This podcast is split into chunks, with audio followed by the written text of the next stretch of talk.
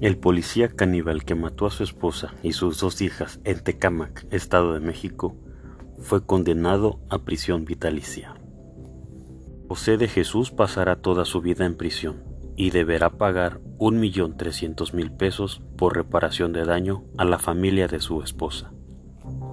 El crimen ocurrió durante la noche del 31 de diciembre del 2017, pero fue descubierto días después, tras el reporte de los vecinos del lugar, al detectar a José, padre de las menores y esposo de la Oyoxisa, quemando sus pertenencias.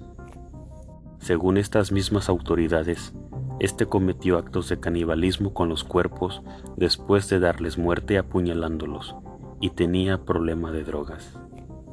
José, aparentemente bajo los influjos de alguna droga, confesó que el 31 de diciembre asfixió y apuñaló a las integrantes de su familia, y para evitar que el olor de sus cuerpos en descomposición se propagara, los roció de cal e incendió la vivienda.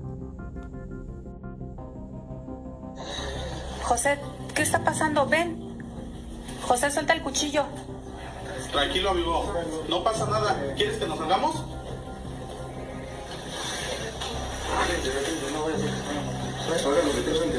José, pero, pero, pero primero suelta el cuchillo, por favor, José. Nada más queremos que estén bien y ya nos vamos. José. No, pero siempre y cuando tú nos autorices, José. José. José, tranquilo. Venimos. Lo hacemos. ¿Te van a retirar o qué? Si tú Pero- dices, pero ¿y tu de familia? acuerdo a lo que te ¿Está diga la bien? licenciada, lo retiramos. No estamos aquí. Tú nos abriste, José. Tú tranquilo. Bueno, yo ya les dije, retírense, por favor. Pero ¿y tu familia? ¿Dónde está tu esposa? Ya les dije que se fue. ¿Hace cuánto tiempo se fue, José? El día 2. Sentado frente a un juez que se encargó de sentenciarlo, José Juan escucha lo que hizo la noche del 31 de diciembre. Él mantiene la mirada de frente, se muestra pasible, responde con voz fuerte, seguro de lo que dice. No se le mira avergonzado, no demuestra pesadumbre, ni muestra tristeza. Ese mismo comportamiento lo presentó ante los peritos en psiquiatría que lo entrevistaron y ante quienes confesó su delito. Contó que las voces en su mente comenzaron a llamarlo desde hace meses. Salían del televisor, de la radio, de la música y ordenaban que las matara, confesó. Dos días antes de cometer el triple feminicidio, la mente de José se debilitó. El enojo, los celos y la desconfianza lo invadieron. Por eso dice, buscó la ayuda de un ministro de la iglesia cristiana a la que solía asistir. El pastor que lo guiaba le recomendó olvidarse de los problemas y entregarse a Dios en un retiro espiritual. José siguió el consejo del clérigo. Ahí, en la reunión impartida en Tlaxcala, el pastor lo convenció de regresar a su casa para ofrecer perdón a su mujer, buscar un empleo y cuidar a su familia. Al llegar, imploró perdón y lanzó juramentos.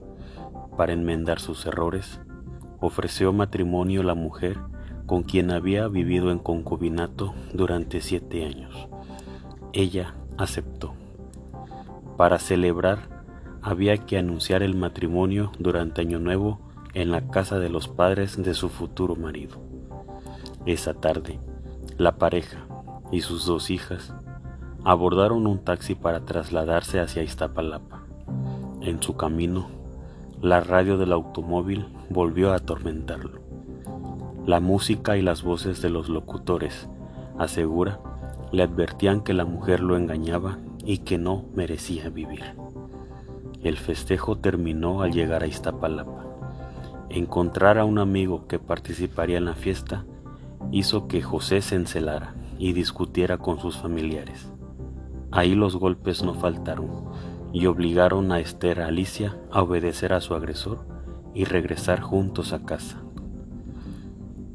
Antes de apuñalar a la mujer y de asfixiar a sus dos hijas, les ordenó que se cerraran en sus dormitorios, que no hicieran ruido y se durmieran. Una vez en silencio, el hombre entró a la recámara, encontró a la mujer despierta y la agredió, pero esa noche no fue la primera vez que la atacaba. Ante peritos, confesó que violó a la mujer tantas veces que su memoria lo ha olvidado que contrató prostitutas con la intención de contagiar a su víctima con alguna enfermedad que la llevara a la muerte. Una vez cometido el primer asesinato, fue en busca de las menores. Ellas dormían cuando les cubrió el rostro con las manos hasta asfixiarlas. Durante siete días, el hombre mantuvo los cuerpos mutilados sobre la cama. Las cubrió con cal, cloro y jabón para evitar que el olor alertara a Marco Antonio, su hermano y vecino. Y es que ante él era otro. Su comportamiento se modificaba porque era el hermano quien lo ayudaba con los gastos de su familia. Aunque pareciera una locura, el dictamen psiquiátrico dice que José actuó en juicio cuando mató a su familia y por ello el juez lo vinculó a proceso. Ha sido condenado a pasar el resto de su vida en la cárcel.